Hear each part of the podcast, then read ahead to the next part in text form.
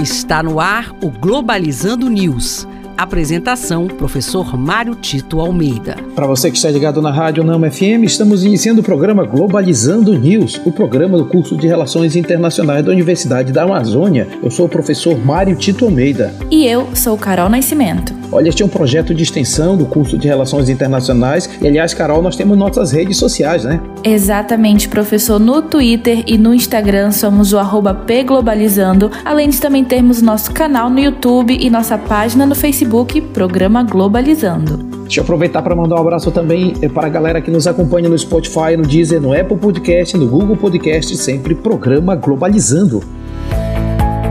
Globalizando notícia do dia. Do jornal G1 do Brasil, caminhoneiros bolsonaristas apoiados por empresários protagonizam bloqueios ilegais em rodovias de todo o país, provocando atraso no fornecimento de itens essenciais como alimentos e remédios. O ato é organizado por defensores de Jair Bolsonaro que não aceitam o resultado das eleições.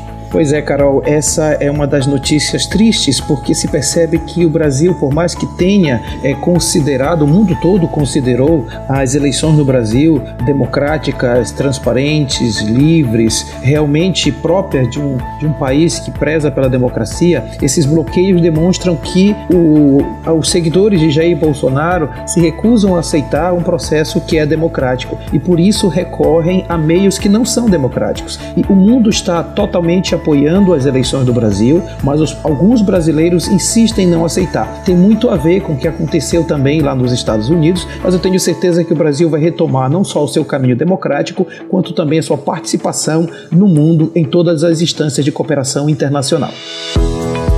Globalizando. Fique por dentro. A palavra república vem do latim e significa coisa pública. Logo, é um governo guiado pelo interesse da coletividade e se instaurou no Brasil após a queda da monarquia em 1983. Neste modelo, os poderes são independentes e harmônicos entre si. A alternância de poder, o dever da prestação de contas por parte dos governantes, dentre outras particularidades.